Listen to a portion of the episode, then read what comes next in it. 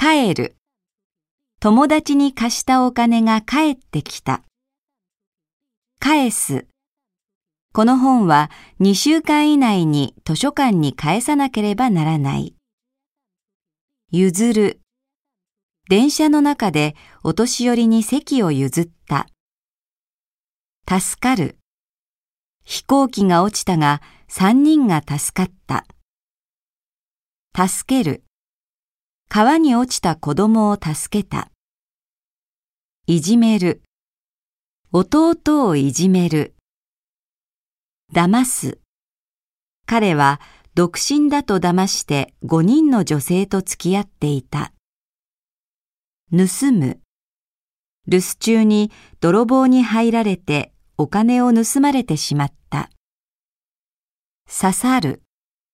指にトゲが刺さって痛い。刺す。指にトゲを刺してしまった。殺す。ゴキブリをスリッパで叩いて殺した。隠れる。逃げた犯人は空き家に隠れていた。隠す。お金を引き出しの奥に隠した。